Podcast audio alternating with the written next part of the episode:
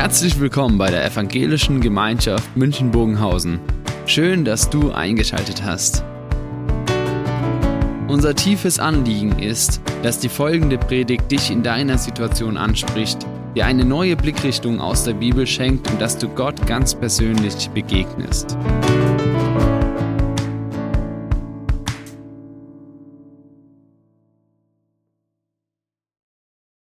Ist schön, wenn so ganz unterschiedliche Begabungen zusammenkommen. Da sind wir mitten bei unserem Thema heute, wo es um diese Grundaufträge in der Gemeinde geht, um die Frage, was sind denn Dinge, die für uns an Orientierungspunkten gelten in unserem Tun. Man könnte unwahrscheinlich viel tun. Und die Frage ist immer, was, was will denn Gott von uns? Was ist denn das, was wir tun sollen? Manfred, du hast gerade so gesungen, ja. Ich möchte ein Mensch sein, der andere berührt. Ja, und davon zu sagen, ja, wir wollen als Gemeinde ein Ort sein, wo Gott Menschen berührt. Aber was müssen wir jetzt tun? Und es ist so unendlich viel. Und wir haben dann diese Eckpunkte genannt, wo wir sagen, das sind so Grundaufträge, die wir für uns als Gemeinde sehen und an denen wir uns orientieren wollen in unserem Tun. Und dazu gehört der Dienst, genauso wie Evangelisation, wie Gemeinschaft zu leben, auch wie geistlich sich weiterzuentwickeln, zu wachsen. Jemand hat mal an einen Pastor geschrieben, ich habe den Brief in Unterlagen gefunden, also nicht an mich. Ich weiß nicht, ob der Brief auch tatsächlich so abgeschrieben oder abgeschickt wurde, aber ich finde ihn ziemlich gut. Oder auch traurig. Lieber Pastor, in unserer Gemeinde gibt es zurzeit 566 Mitglieder. 100 sind alt und gebrechlich, also bleiben 466, um die ganze Arbeit zu tun. 80 sind Jugendliche und in der Schule oder an der Uni sehr stark gefordert. 150 sind berufstätig und damit mehr als ausgelastet und erschöpft. Bleiben noch 236 für alle Aufgaben. Davon sind 150 Eltern mit Kindern, die dadurch mehr als gefordert sind. Bleiben noch 86 für die Arbeit. 15 wohnen zu weit weg, um sich regelmäßig zu engagieren. Bleiben noch 71.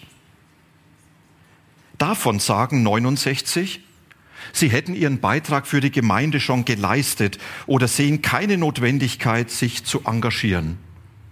Also bleiben noch sie und ich. Ich bin erschöpft und Ihnen wünsche ich Gottes Segen. Wie schon gesagt, Gott sei Dank kein Brief, äh, den ich bekommen habe und Gott sei Dank auch kein Brief, der für unsere Gemeinde zutritt äh, zutrifft. Denn das sind so viele Menschen, die sich engagieren, ehrenamtlich engagieren. Und ich habe manchmal den Eindruck, unsere Gemeinde, sie lebt vor allem davon, dass sich so viele an ihren unterschiedlichen Plätzen engagieren. Und allein, wenn man so einen Gottesdienst wie heute mal nimmt, ja, ich habe mal so kurz überschlagen mit den Leuten, die im Vorfeld organisieren, die hier sich beteiligen, im Hintergrund sind. Ja, das sind heute gut und gern 25 Leute beteiligt, dass dieser Gottesdienst so stattfinden kann, wie er stattfindet, vielleicht sogar eher noch mehr. Und es drückt schon was aus von dieser Vielfalt, dass Menschen sich einsetzen und dass sie sagen, ja, wir sind hier in dieser Gemeinde dabei. Und manche, sie setzen sich unheimlich stark ein über ihren Alltag hinaus mit einem großen Engagement an Zeit, an Kraft, an Geld. Andere setzen sich vielleicht ein bisschen weniger ein und bei manch einem gibt es noch Luft nach oben, vielleicht auch viel Luft nach oben. Aber unsere Gemeinde lebt im letzten davon, dass viele ihren Dienst hier mitmachen. Jetzt geht es aber nicht vor allem darum, dass wir sagen, so jetzt wie kriegen wir jetzt noch mehr Mitarbeiter akquiriert, sondern ich glaube, es geht darum, die Frage zu stellen, wie bekomme ich einen Blick für das, was Jesus möchte an Dienst von mir. Und es ist was anderes als Mitarbeit nur zu reden, sondern es geht um Dienst. Und das Ganze steht immer in einem Spannungsfeld, wenn ich mich engagiere, Jesus dienen will. Auf der einen Seite gibt es unwahrscheinlich viele Anforderungen im Alltag und manche kennen das, ja, äh, dass man sagt, ich kann schon kaum den Anforderungen meines Alltags im Beruf, in Familie, in anderen Verpflichtungen gerecht werden und dann auch noch Gemeinde. Und wieder andere sagen, es gibt unendlich viele Möglichkeiten und Angebote, die ich alle machen möchte. Dinge, die ich erleben möchte. Sachen, Unternehmungen. Und dann das Ganze alles unter einen Hut zu bringen mit dem Engagement für Jesus, das, das passt oft gar nicht zusammen. Und dann ist ja auch der innere Schweinehund noch. Und das Trägheitsgesetz. Und mancher ist da sehr gut gefüttert von diesen inneren Schweinehunden mit diesen Löffeln der Trägheit gefüttert. Und man sagt, ja Mensch, warum soll ich? Und eigentlich sind auch andere mal dran. Und vielleicht gibt es sogar den einen oder anderen, der sagt, naja, ich, ich würde ja mitmachen, wenn es so läuft, wie ich mir das vorstelle. Aber wenn es dann mal so anders ist, nee, dann, dann möchte ich mich nicht engagieren. Dienst, nicht nur Mitarbeit. Dienst als Auftrag, den Jesus uns gibt, mir persönlich, uns als Gemeinde, dir. Und wenn ich frage, was ist die Definition von Dienst, dann ist es vielleicht eine ganz, ganz schlichte Definition, wo man sagt, ja, soll es das gewesen sein, aber wir müssen dem nochmal auf die Spur kommen. Dienst ist mein Einsatz für Gott und für sein Anliegen, das ist Dienst. Mein Einsatz für Gott und sein Anliegen. Merkt ihr schon? Also nicht zuerst für die Gemeinde, sondern das ist immer noch eine Ebene dahinter, hat immer noch eine andere Perspektive. Mein Einsatz für Gott und für sein Anliegen. Eine tolle Aussage, was das bedeutet, finden wir im Thessalonicher Brief. Da schreibt Paulus an eine Gemeinde, die er kurz vorher gegründet hat. Und er erlebt, wie er in diese Stadt Thessalonich gekommen ist, dort von Jesus erzählt hat, den Menschen erklärt hat, was es mit Jesus auf sich hat. Und dann sagt er, und dann sind Menschen ganz bewusst, die ihr Leben geöffnet haben und in deren Leben Jesus eingetreten ist und damit hat was komplett Neues begonnen. Und dann schreibt er in diesem Brief, dass das Kreise zieht. Und dann lesen wir in 1. Thessalonicher 1, Vers 9 diesen Text, den ihr hier mitlesen könnt. Denn sie selbst schreibt er, und damit meint er die Christen in den Provinzen in Mazedonien, in Achaia, darüber hinaus. Das waren alles so Nachbarprovinzen. Das wäre so, als wenn er an die Gemeinde in München schreibt und er sagt, aber in Württemberg und in Hessen, da reden sie auch noch davon, von dem, was da passiert. Denn sie selbst, sie verkündigen über uns, welchen Eingang wir bei euch gefunden haben und wie ihr euch bekehrt habt zu Gott, weg von den Abgöttern zu dienen dem lebendigen und wahren Gott und zu warten auf seinen Sohn vom Himmel, den er auferweckt hat von den Toden, nämlich Jesus, der uns errettet von dem zukünftigen Zorn. Das war jetzt mal die Übersetzung nach Martin Luther und ich lese uns das nochmals nach der Übersetzung der guten Nachricht Bibel. Da bekommt manches vielleicht nochmal so einen ganz leichten anderen Zungenschlag. Da schreibt Paulus, wo wir auch hinkommen, sprechen sie davon, was für ein segensreiches Wirken wir unter euch entfalten konnten. Überall erzählen sie, wie ihr euch von den Götzen abgewandt habt, um den wahren und lebendigen Gott zu dienen.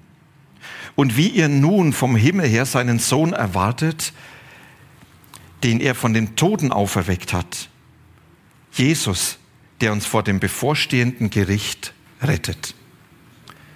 Eine zentrale Aussage, die Paulus hier macht, ist dieses, wie ihr euch weggewandt habt, abgewandt habt von den Götzen, die euer Leben beherrscht haben und hingewandt habt, um diesen lebendigen und einzig wahren Gott zu dienen. Und damit beschreibt er diese Grundhaltung von Dienst.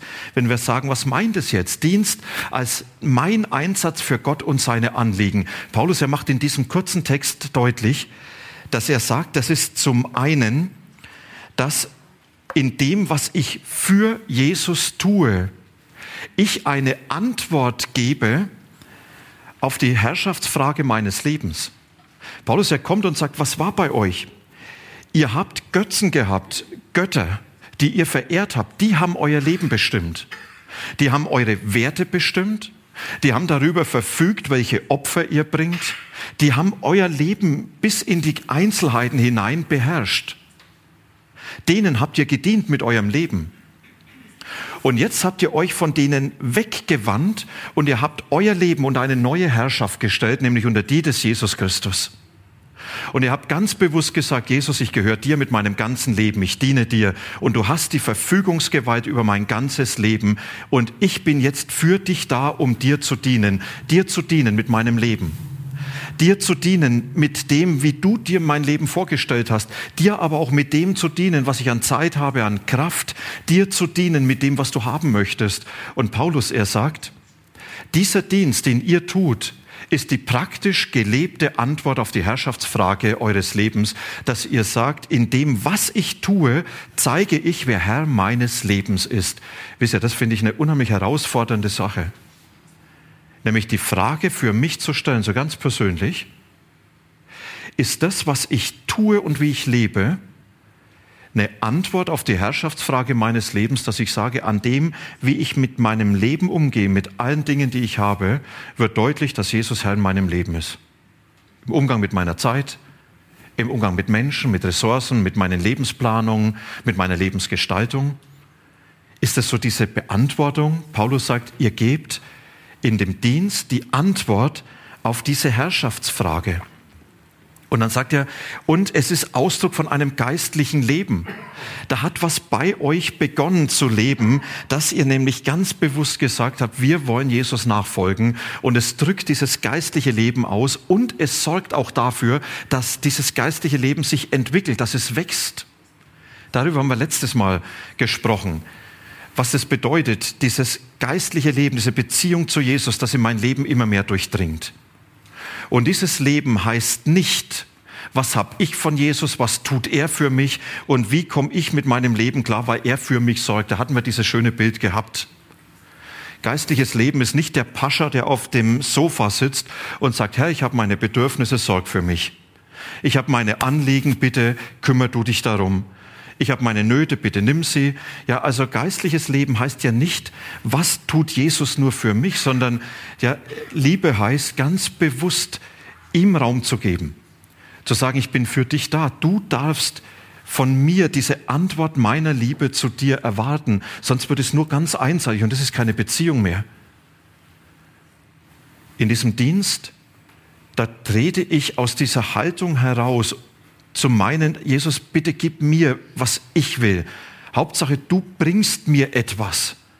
Sondern in dem Dienst zeige ich, Glaube ist eine Beziehung, die von Liebe getragen ist, auf der ich auf die Liebe von Jesus antworte. Und es heißt eben, Jesus, ich will dir meine Liebe zeigen in dem, was ich für dich tue. Und nicht nur auf das schauen, was du für mich tust. Und dann ist es natürlich auch, dass es mir eine richtige Wertigkeit gibt. Paulus, er hat hier an die Thessalonicher geschrieben, dass er sagt, und wir warten auf Jesus, der wiederkommen wird, der uns im Gericht beistehen wird und uns retten wird. Und damit nimmt Paulus eine ganz wertvolle Kalibrierung vor. Er sagt, ihr lebt in diesem Dienst mit der Perspektive, dass Jesus wiederkommt und wir leben ihm entgegen. Und wenn Jesus wiederkommt und ich mit meinem ganzen Leben vor ihm stehe, bekommen manche Dinge eine ganz andere Wertigkeit. Glaubt ihr das? Wenn Jesus wiederkommt und ich vor ihm stehe, ich weiß nicht, ob er so beeindruckt ist, wenn ich sage, Jesus, ich habe gespart wie ein Weltmeister. Ich habe ein Riesenvermögen mitgebracht. Vielleicht stellt er dann die Frage, das hätte ich gern gebrauchen können für manches Werk in dieser Welt. Wenn Jesus wiederkommt und ich sage, Jesus, ich bin tiefenentspannt, völlig relaxed für die Ewigkeit, vielleicht sagt er, es ist schön, dass du so frei gemacht hast und dich so sehr um dich. Aber manchmal hätte ich dich vielleicht auch gebraucht mit manchem Stress für mich und mein Werk. Wenn Jesus wiederkommt und ich stehe vor ihm und sage, ich habe eine geile Karriere hingelegt, ich habe es absolut top geschafft. Vielleicht sagt Jesus, schön, dass du deine Talente dort entfaltet hättest. Ich hätte dich vielleicht manchmal auch woanders gebraucht. Und vielleicht wäre manchmal ein Schritt weniger nach oben mehr für das Reich Gottes gewesen. Paulus sagt, in diesem Dienst wird eine Wertigkeit kalibriert bewusst vor Augen zu haben. Er spricht von dem Gericht, ein ganz unangenehmer Gedanke für manche, darum redet man gar nicht mehr drüber. Doch ich werde mal mit meinem ganzen Leben vor Jesus stehen und Jesus wird sagen, was hast du eigentlich daraus gemacht? Und er wird nicht fragen, hast du deine Pläne alle verwirklicht? Hast du alle Ideen gelebt? Sondern er wird fragen, hast du das gelebt, dass du mir dienst? Das will ich von dir. Hast du das getan, worauf es wirklich ankommt? Hast du das Leben gelebt, wie ich mir es vorgestellt habe? Paulus sagt, wer diesen Dienst für Gott lebt, Gott und sein Anliegen im Blick hat, der findet hier eine Antwort auf die Herrschaftsfrage seines Lebens. Das macht er den Thessalonicher deutlich. Und der drückt damit Beziehung aus und diese Beziehung gewinnt darin Dynamik und Gestalt. Er sagt, und der hat dann auch eine Wertigkeit in seinem Leben, dass dadurch immer wieder die Erinnerung kommt, worauf kommt es denn wirklich an? Und vor diesem Hintergrund haben wir gefragt, was bedeutet denn jetzt dieser Dienst für uns ganz konkret in der Gemeinde, für unser Leben als Christen? Aber wir haben vier Eckpunkte formuliert, in die ich mit euch da gern nochmals einsteigen will. Dieses Dienen ist eine Herzenshaltung, in der der Nachfolger einfach Jesus Gestalt gibt. Eine Herzenshaltung, in der der Nachfolger Jesus in seinem Leben Gestalt gibt. Wisst ihr, meine Eltern hatten eine kleine Nebenerwerbslandwirtschaft. Vater ging arbeiten und dort musste manches mitgearbeitet werden und meine Brüder und ich, wir mussten immer wieder mithelfen. Und ich sage euch ehrlich, meistens nicht mit Begeisterung. Das hat nicht immer Spaß gemacht. Und ich weiß, irgendwann war es, da war es wieder, wir mussten mithelfen und wir hatten überhaupt keinen Bock darauf. Aber egal, Spaß oder nicht Spaß, Arbeit musste erledigt werden und da kamen wir auf die Idee, dass wir uns wie Sklaven vorkommen. Und dann haben wir ganz laut Sklavengesänge angestimmt. Könnt ihr euch vorstellen? Drei Jungs aus Protest mit Überzeugung Sklavengesänge. Jeder, der an der Straße vorbeiging, sollte wissen, hier werden Sklaven gehalten. Und jeder soll es auch deutlich merken, hat auch meine Eltern nicht beeindruckt. Die Arbeit musste erledigt werden. Wisst ihr, im Dienst von Jesus genau so nicht. Jesus sagt nicht, ich, ich halte Sklaven, sondern Jesus sagt, ich möchte deinen Dienst nicht als eine Pflichterfüllung, sondern als eine Herzenshaltung, dass darin ausgedrückt wird, Jesus, du bist mir wertvoll du hast für mich eine ganz besondere Bedeutung in meinem Leben. Ich liebe dich. Ihr lieben Frauen, wenn eure Männer sich abends neben euch setzen würden und sagen, naja, jetzt muss ich halt mal wieder mit dir reden. Wie lang muss es denn sein? Reichen zehn Minuten, bevor ich dann zu den schönen Dingen komme? Ihr werdet wahrscheinlich begeistert davon, oder? Ihr Männer, wenn eure Frauen so kommen würden, ja, wie viel Zeit muss ich jetzt mit dir verbringen? reichen fünf Minuten, da merkt man, da, da spielt keine, keine Beziehung mehr mit. Wisst ihr, wenn ich Jesus dienen soll, sein Anliegen in meinem Leben Raum geben soll, dann ist es nicht in dieser Haltung, ab wann ist es genug, ja, äh, es muss halt noch sein und irgendwie geht's halt nicht anders und ich muss dabei sein, sondern es kommt auf diese Herzenshaltung an, die ist wichtiger als das, was passiert. Nämlich zu sagen, ich möchte darin ausdrücken, dass Jesus für mich ganz wertvoll ist. Und das hat der Prophet Malachi eindrücklich vor Augen geführt. Malachi, der zu einer Zeit gelebt hat, in der Menschen diese Minimumfrage gestellt haben, in der sie gefragt haben, ja, wenn ich schon Gott ein Opfer bringen muss, das ich ja eigentlich für mich besser gebrauchen hätte können, ja, wie viel muss es denn sein? Und da hat man gefragt, ab wann taugt das Opfer gerade noch für Gott? Denn Gott hat ja Vorgaben gemacht. Er hat eigentlich gesagt, wenn ihr mir ein Tier zum Opfer bringt, dann soll es fehlerlos sein. Und die Menschen, sie haben die Frage gestellt, ab wann ist fehlerlos immer noch fehlerlos? Und dann haben sie zum Teil halbtote Tiere auf dem Altar Gottes entsorgt. Es ist ja für Gott gerade noch gut genug. Und dann tritt Malachi auf und sagt, ihr lieben Leute, im Namen Gottes soll ich euch sagen, spart euch dieses Opfer. Es kommt nicht auf das an, dass ihr Gott noch irgendwas gebt. Wenn euer Herz dann nicht mehr beteiligt ist, ist dieses Opfer für Gott eigentlich nur noch eine Provokation. Und was er dann den Menschen sagt, das ist sehr hart gewesen. Er sagt, ach, dass doch einer unter euch die Türen zu meinem Tempel zuschließen würdet, damit ihr nicht auf meinem Altar umsonst Feuer anzündet. Ich habe keinen Gefallen an euch, spricht der Herr, euer Gott, und das Opfer von euren Händen ist für mich unangenehm. Könnt ihr euch das vorstellen? Da kommen Menschen und sagen, naja, Gott muss halt auch noch gedient werden und Gott sagt, spart's euch. Warum? Weil euer Herz nicht mehr dabei ist. Ich glaube ganz anders, Psalm 100. Dienet dem Herrn mit Freuden. Zu sagen, Jesus, wenn ich für dich dein Anliegen mir zu eigen mache, dann soll das Ausdruck meines Herzens sein, soll zeigen, du bist mir wichtig, für dich will ich das tun. Es ist ein Dienst, der bei dir ankommen soll und nebenbei, wenn das die Herzenshaltung ist, dann ist es auch weniger bedeutsam, wie Menschen darüber denken, ob Menschen darauf reagieren oder nicht. Es soll ja für ihn sein. Jesus, für dich soll es sein. Dieser Dienst, eine Frage meiner Herzenshaltung. Und das Zweite, dieser Dienst, er ist davon geprägt, dass Jesus uns beauftragt und auch zu diesem Dienst befähigt. Ich weiß nicht, ob euch das bewusst ist. Jesus will, dass jeder, der ihm nachfolgt, ihm dient. Jeder, der an Jesus glaubt.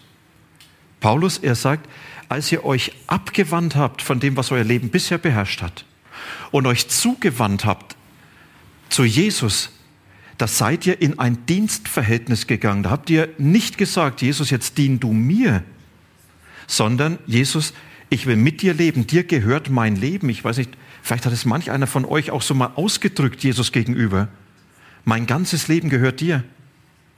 Jesus, ich will für dich leben. Und Jesus sagt, genau das will ich, ja. Ich will dein Leben, deine Zeit, deine Begabung, das will ich, dass du mir dienst mit dem, was du hast. Und dazu hat er uns Gaben und Fähigkeiten gegeben. Und wisst ihr, jeder ist begabt, jeder hat Fähigkeiten, aber die sind so extrem unterschiedlich. Nicht jeder kann so klasse Gitarre spielen wie du, Manfred. Ja, bei manch einem wäre es eher, wenn er es im Gottesdienst machen würde, so eine Art von Christenverfolgung. Nicht jeder kann in Texten das ausdrücken. Aber auch nicht jeder hat die Hand, ja, dass er sagt, und ich kann einen Raum gestalten, sodass Menschen hier Gottesdienst feiern können. Und nicht jeder hat die Begabung, Kaffee zu kochen. Bei manch einem wäre der Kaffee dann vielleicht so ein Versuch, Wasser zu färben. Oder die Marke schneller Herztod. Wisst ihr, nicht jeder hat die Fähigkeiten, und wir können jetzt über so viele Fähigkeiten reden. Nicht jeder hat die Fähigkeit, mit Kindern umzugehen. Nicht jeder hat die Fähigkeit, auf Menschen zuzugehen. Nicht jeder hat die Fähigkeit, hier vorne zu stehen. Nicht jeder hat aber auch die Fähigkeit, hinten an der Technik zu stehen. Wisst ihr, aber jeder hat eine Fähigkeit, mindestens eine. Und Jesus sagt, diese Fähigkeit habe ich dir gegeben. Warum? Natürlich, dass ich mein Leben damit gestalte. Aber vielleicht hat Jesus noch die größere Absicht gehabt, dass er sagt, diese Fähigkeit hast du, damit du dir mit dieser Fähigkeit mein Anliegen zu eigen machst und dadurch meinem Anliegen dienst. Und dazu gibt Jesus dann die Mittel, die Mittel, dass ich weiß, es sind Dinge, an denen er mir Zeit gibt, an denen er mir Kraft gibt dazu, einfach diese Fähigkeiten zu leben und er schenkt auch Gelegenheiten dazu. Und das ist, was Jesus von uns ganz bewusst dann auch haben will, dass er sagt, ich, du bist doch beschenkt. Bitte diene mir damit. Dafür ist es da. Und dann als drittes, der Dienst für Gott und Menschen kennt viele, ganz viele unterschiedliche, aber auch sich ergänzende Weisen. Paulus, er gebraucht das ja mal so schön im Bild, wo er sagt, da ist es wie der Leib. Und da gibt's Arm und Bein und Ohr und Blinddarm und was weiß ich was. Und er sagt ganz bewusst, ja, diese Vielfalt braucht die Ergänzung. Und er sagt, die Gemeinde ist mein Leib. Und da gibt es diese große Vielfalt der Begabungen, damit die sich ergänzen und damit in ganz unterschiedlicher Weise dieser Dienst ausgedrückt wird. Und da hat diese Vielfalt der Gaben einen Platz. Und diese Vielfalt des Dienstes, sie zeigt sich im Blick auf Gott, in der Anbetung. Und Anbetung ja auch im Lobpreis im Gottesdienst. Aber noch mehr, dass Paulus wie in Epheserbrief dann an die Christen schreibt, er hat uns dazu erlöst, damit wir etwas sein sollen zum Lob seiner göttlichen Herrlichkeit. Auch das ist Anbetung. Dass er sagt, du, du hast dein Leben bekommen und hast vieles bekommen und jetzt diene mir, damit ich dadurch geehrt würde. Wie Johann Sebastian Bach auf seine Lieder geschrieben hat, auf seine Werke. Soli Deo Gloria, zur Ehre Gottes. Jesus sagt, so soll der Dienst geschehen. Das ist ein großer Zielpunkt. Als Dienst für Gott, um ihn zu ehren. Und als Dienst für die Menschen. Das sagen wir Diakonie dazu. Wo ich das Anliegen Gottes mir zu eigen mache und sage, da bekommen Menschen die Nähe und die Liebe Gottes ganz praktisch durch Hilfe erfahren. Und das können so diese Handreichungen sein, wo jemand besucht wird, wo man jemand hilft, wo man mal Babysitterdienst macht wenn man jemand sagt, ich kaufe für dich ein. Ja, es gibt so unterschiedlichste Dinge, in denen ich sage, ja Herr, dein Anliegen, den Menschen deine Liebe zu zeigen, mache ich mir dadurch zu eigen, indem ich das weitergebe. Und es ist auch für die Gemeinde in ganz, ganz unterschiedlicher und vielfältiger Hin Mitarbeit. Und wenn man das sieht, wie vielfältig Gemeinde ist und wie vielfältig da auch der Einsatz für die Gemeinde ist, dann sind das so viele unterschiedliche Gaben notwendig. Gaben, die gesehen werden, Menschen, die sich einsetzen, die gesehen werden. Aber ich glaube, da ist so viel, was man gar nicht sieht. Wo man sagt, ja, das ist einfach mein Dienst für Jesus, damit in dieser Gemeinde sein Werk passieren kann. Und das möchte ich einbringen. Und das Letzte, dieser Dienst soll so weit wie möglich gabenorientiert sein. Er kann auch Opferbereitschaft verlangen. Wisst ihr, keiner hat was davon, wenn man unbegabte Menschen mit Aufgaben versieht und dazu zwingt, die müssen das machen. Es soll so Gaben zum Ausdruck kommen, das, was Jesus in mich hineingelegt hat. Und das soll auch in der Gemeinde sein, so weit wie möglich der Begabung entsprechen. Aber nicht für alles brauche ich eine Begabung. Wenn ich sage, ich habe keine Begabung, den Saal zu saugen, das sagt mir falsch. Du hast noch nie die Gelegenheit gehabt, das richtig zu lernen. Ob Begabung hin oder her. Ich habe nicht die Begabung, dieses und jenes zu tun. Manche Aufgaben müssen halt auch sein. Und manchmal braucht es Opferbereitschaft. Der Einsatz von Gaben kann wirklich bedeuten, Opfer zu bringen. Ja, auch Opfer an Finanzen.